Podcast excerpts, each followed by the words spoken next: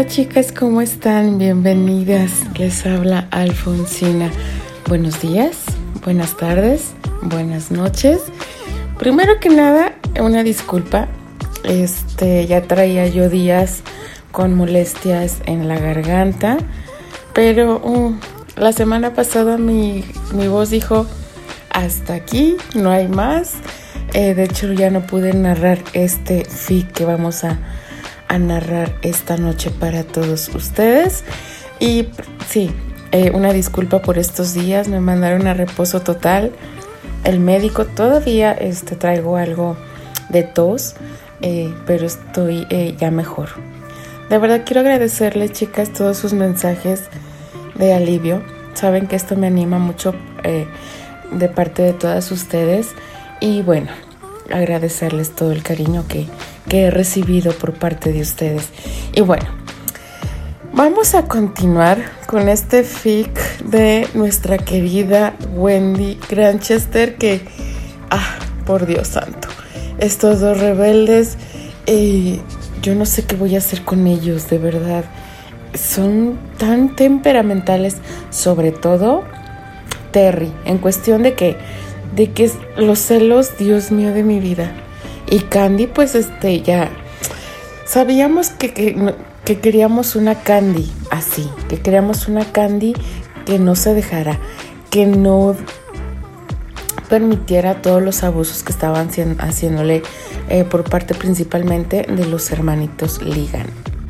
Tuvimos esa reconciliación porque sabemos que Elisa tramó todo eso del beso, eh, pero Elisa siento yo que no se va a quedar con los brazos cerrados. Así que vamos a descubrir qué nos depara el siguiente capítulo, chicas, y bienvenidas. Comenzamos con este fic llamado El rebelde y la dama del establo. Capítulo 19 Dios los cría y ellos se juntan. Advertencia. Este capítulo contiene algunas escenas de lenguaje y contenido un poco violento y de carácter sexual. Si eres sensible a este tema o has sido víctima de violencia doméstica o abuso sexual, por favor abstente de escuchar este fic lo he hecho con el fin de entretener, jamás de perjudicar a ninguno de ustedes. Si no tienen ningún inconveniente, disfruten el capítulo. Candy despertó con una sonrisa en los labios un par de horas después. Todavía era temprano, apenas si podrían ser las ocho de la noche. Tiempo era lo que más tenían para estar solos mimándose uno a otro. Ella se quedaba mirando a Terry con dulzura. Se veía tan lindo, su bebé grande, como ella lo llamaba ahora, tan tranquilo, durmiendo como un niño sobre ella, con su respirar tan calmado. Comenzó a entrelazar sus dedos entre los cabellos de él. Al rebelde le encantaba esa caricia, especialmente cuando iba a quedarse dormido. Cualquiera diría que no rompes un plato, mocoso engreído. Dijo Candy acariciándole el rostro y depositando un beso en su frente. ¿Cómo me llamaste, pecosa insolente? Le preguntó Terry, despertando de momento, y ella dio un respingo. Terry, eres un pesado, me asustaste, y te llamé mocoso engreído, y todavía confiesas. Ahora prepárate para luchar, pecosa atrevida. Y entonces Terry, que ya de por sí tenía ventaja por encontrarse encima de ella, le comenzó a hacer cosquillas, mientras Candy se retorcía sin parar de reír. Ya, Terry, déjame ya. No, estás en mis manos ahora, princesa y Terry siguió haciéndole cosquillas sin piedad, sin hacerle caso a las súplicas de Candy. Terry, por favor. Si me dices que me amas, te suelto. Te amo. Te amo mucho. No sé, no me convences. Te amo, Terrence Granchester. Y ante esto, Terry la liberó de las cosquillas y la besó con ternura. Después del beso, ambos se acomodaron sus ropas y decidieron ir afuera a pasar un rato junto al lago.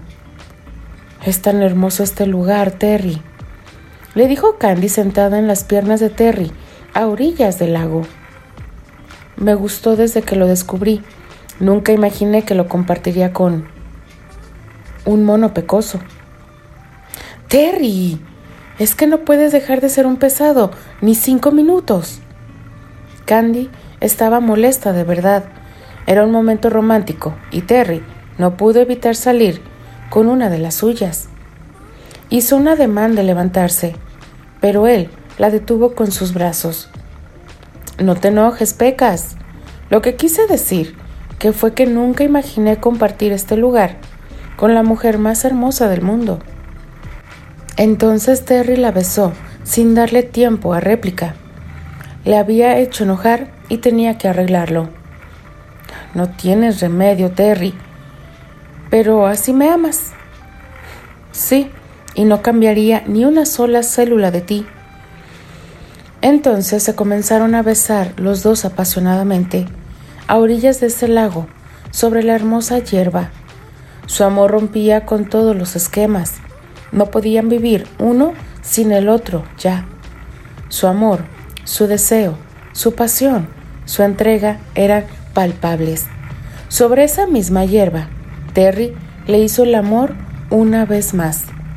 Abrazados y saciados uno del otro, se pusieron de pie nuevamente y decidieron recorrer los alrededores entre bromas, risas y enojos por los comentarios de Terry, como dos chiquillos. Terry, apuesto a que no podrás subir ese árbol tan alto como yo. Posiblemente no. No soy un mono. Ya vas a empezar. Shh. Tranquila, princesa. Terry la cayó con un beso. Entonces Candy tenía la firme intención de subirse al árbol y lo iba a hacer. Pero algo alertó de momento los sentidos de Terry. Pecosa, no creo que sea buena idea que te subas ahí. Ay, Terry, soy una maestra en esto. No voy a caerme y... No lo digo por eso, princesa. ¿Y entonces por qué? Entonces Terry se le acercó y la miró dulcemente colocando sus manos en su cintura. ¿Recuerdas lo que hablamos hace un rato? No sabemos si estás embarazada en este momento. Y al paso que vamos, Terry le decía esto, rozándole el vientre tiernamente, y Candy estaba emocionada por su dulzura, pero preocupada al mismo tiempo. Terry, yo creo que no hay de qué preocuparnos. No creo que yo esté... No lo sabemos, Pecosa. Por favor, no subas ahí. Hazlo por mí. Sí, le dijo Terry, y la miraba con sus ojitos tan tiernos que ella no sería capaz de negarle nada. Está bien, mi amor, no me subiré. ¿Puedo preguntarte algo, Terry? Lo que quieras, preciosa. Bien. ¿A ti te gustaría que si hubiera un bebé? Preguntó Candy un poco nerviosa y confundida, pues Terry parecía muy emocionado con la idea en algunos momentos, como si de verdad deseara que eso sucediera. A pesar de todo, de lo loco que suena, si te soy sincero, sí, me gustaría. No sé por qué, pero realmente lo deseo. A Candy se le removió toda el alma, pero sabía que no sería una decisión muy acertada. Terry, eh, mi amor, a mí también me gustaría pero creo que no es el momento y somos tan jóvenes, mi cielo. Solo tengo 16 años y... Lo sé, princesa, te entiendo, pero ya decidimos darle este paso a nuestra relación y tenemos que estar abiertos a las posibilidades. Terry, te amo, te amo tanto, mi amor. Yo te amo más que a mi vida, Candy Por eso no me importa nada. Y si tengo que ir hoy mismo donde tu padre a decirle que quiero casarme contigo, lo haría. Aunque con o sin su permiso. De todas formas, lo haría. Terry, definitivamente no tienes remedio. Después de su plática y de descubrir cada uno lo mucho que se amaban y transmitirse seguridad mutuamente, continuaron su recorrido por el lugar. Elisa había salido de su habitación al área de la cocina. Se fue sigilosa. Normalmente a esa hora ya no había nadie por los alrededores. Pero quiso un vaso de leche. No fue a cenar porque no quería mostrarse toda vuelta una porquería ante los demás. En su camino se encontró con alguien. ¿Tienes hambre, guapa? Elisa dio un brinco asustada, pues juraba que estaba sola.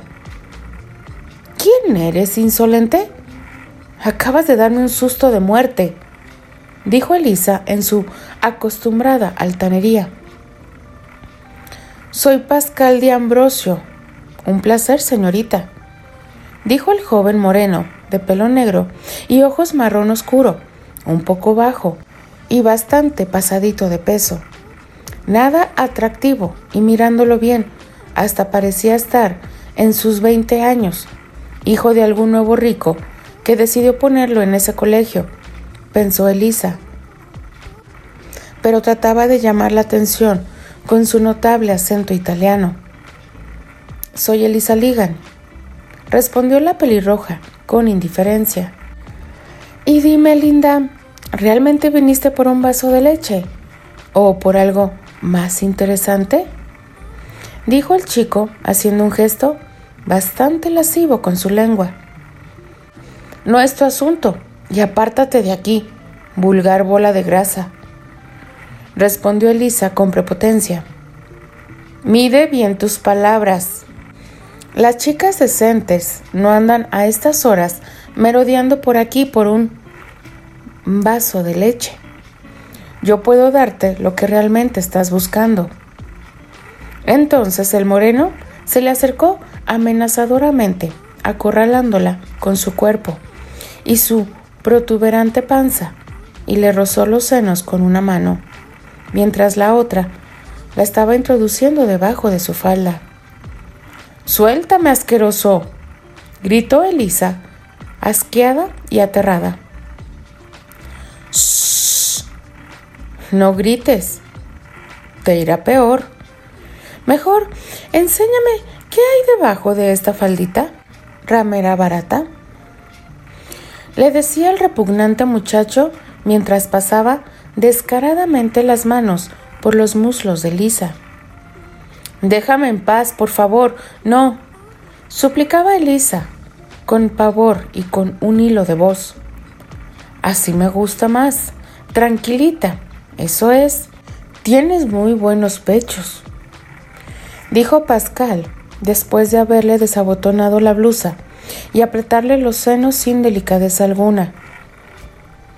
A Elisa le corrían las lágrimas por el rostro, pero estaba tan atemorizada que no podía ni siquiera articular palabra, ni siquiera hacía algo para defenderse.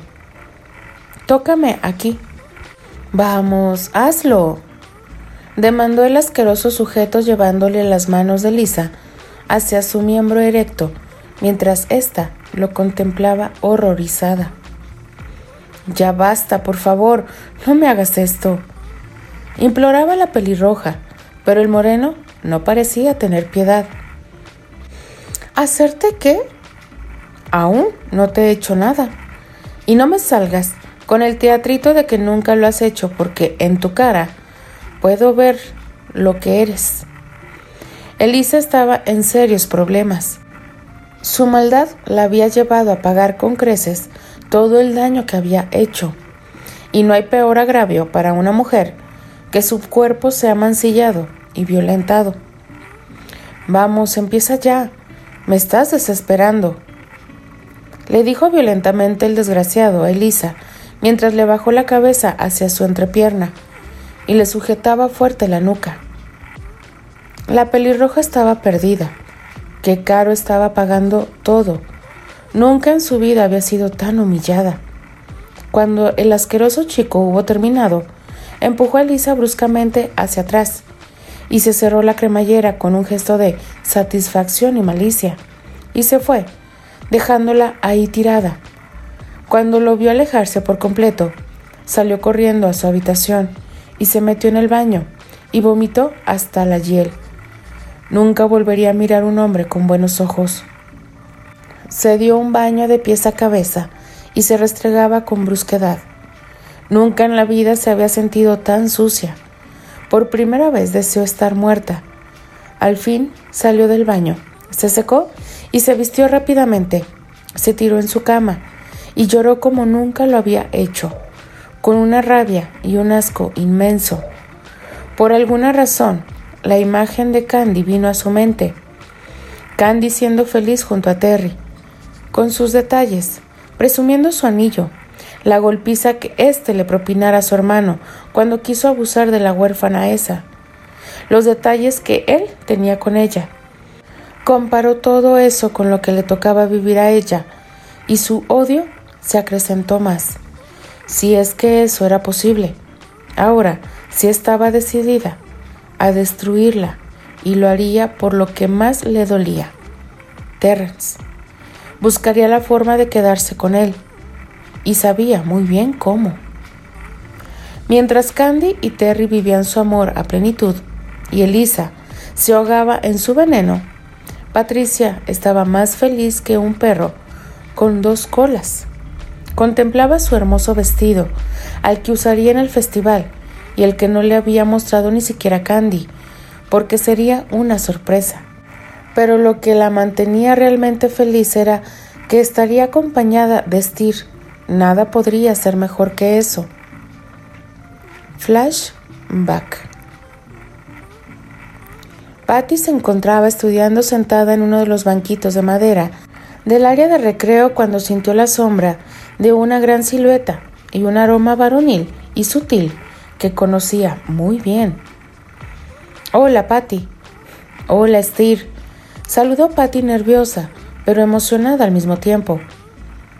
¿Puedo sentarme contigo?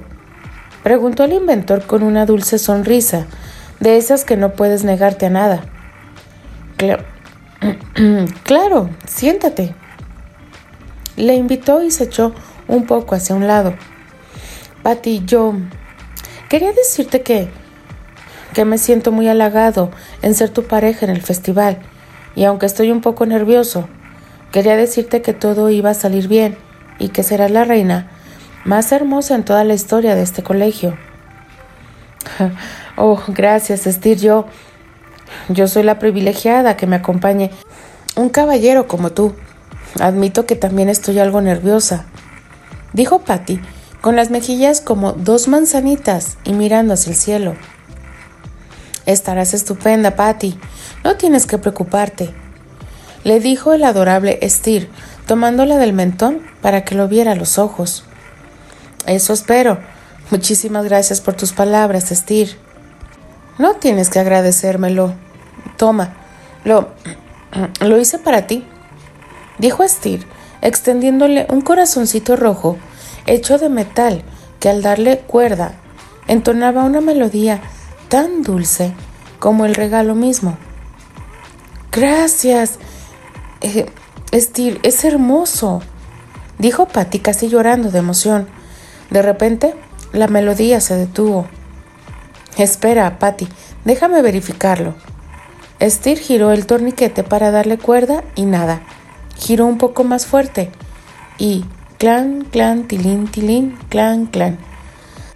Tornillos, tuercas, diminutas piezas esparcidos por todo el banco. ¡Oh, no! exclamó Patty al ver su regalo, hecho trizas por todas partes.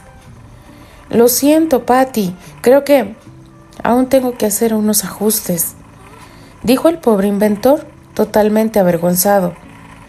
No te preocupes, Steer. Era hermoso. Nunca lo olvidaré.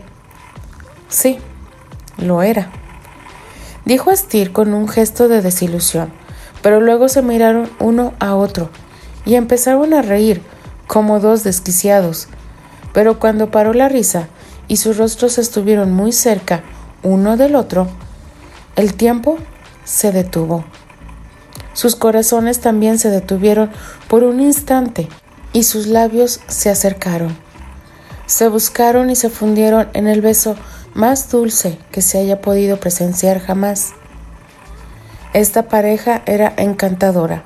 Estir era toda una ternura, un auténtico caballero, y ella, lo más puro y divino que él haya experimentado jamás. Te quiero mucho, Patty. De verdad, te quiero. Yo... Yo también te quiero, Estir. Dijo Patty tan roja como la sangre, y a pesar de eso sacó valor para mirarlo a los ojos. Pero en eso sonó la campana indicando el fin del recreo, y ambos salieron de su encantamiento. Te veré pronto, hermosa, le dijo Estir y besó su mano.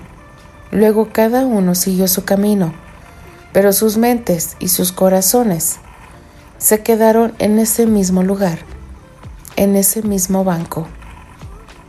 Fin del flashback. Candy y Terry ya habían explorado todo el lugar y estaban cansados. Incluso encontraron una pequeña posada cerca del lugar y comieron algo porque realmente estaban hambrientos y más después de haber gastado tantas energías. Se encontraban descansando sobre la alfombra de la cabaña nuevamente. Terry estaba sentado detrás de ella y la abrazaba por la cintura y chocaba cariñosamente su nariz con su pelo. Ya tenemos que volver, Pecosa. Pero yo no quiero volver ahí, Terry, decía Candy haciendo un puchero como una niña. Pero tenemos que hacerlo, princesa, si queremos permanecer vivos mañana. Quiero quedarme aquí contigo, Terry. Yo también, preciosa. Pero si sigues hablándome así, me vas a convencer y... El bebé, te lo voy a hacer en esta misma noche. Terry. exclamó Candy y Terry estalló en carcajadas. Vámonos, princesa. Sí, vámonos. Y así se fueron resignados de vuelta a la realidad. Continuará. Nota de la autora. Hola chicas, este capítulo es un poco fuerte, lo sé, pero entiendo que somos adultos y que estos son temas que tratamos en nuestro diario vivir. Espero que hayan escuchado la advertencia aunque esta historia tiene un romance idílico, siempre me gusta que tenga un poco de realidad, pasión e intensidad. Es mi estilo. Espero que les haya gustado. Muchas querían ver a Elisa pagar con un castigo justo por toda esa maldad y pues yo la estoy complaciendo. Aún falta la estocada final para este personaje y muy pronto saldremos de Londres para tocar otros temas que abarcan esta historia. Espero que me sigan acompañando hasta el final. Besos, Wendy. Y yo también espero que me sigan acompañando, chicas. Sea cual sea eh, el personaje, la vida, si te cae, no te cae, si odias o no odias, esto que le sucede a Lisa, de verdad, no se lo deseo a nadie. Eh, son cosas que desgraciadamente pasan, como dijo nuestra querida Wendy, pasan y pues es el día a día lo que vivimos. Pero bueno, chicas, yo solamente quiero agradecerles una vez más por estar aquí conmigo acompañándome y gracias por todos sus buenos deseos. Ahí voy, ahí voy con la voz, eh, pero no quiero dejarlas sin narraciones. Saben que esto para mí, aparte de que es un gusto, es un placer, para mí es algo con mucho compromiso hacia ustedes. Así que me despido. Les habla Alfonsina, la chica de los labios rojos, y de parte de las apasionadas. Nos escribimos, nos leemos y nos escuchamos el día de mañana. Adiós.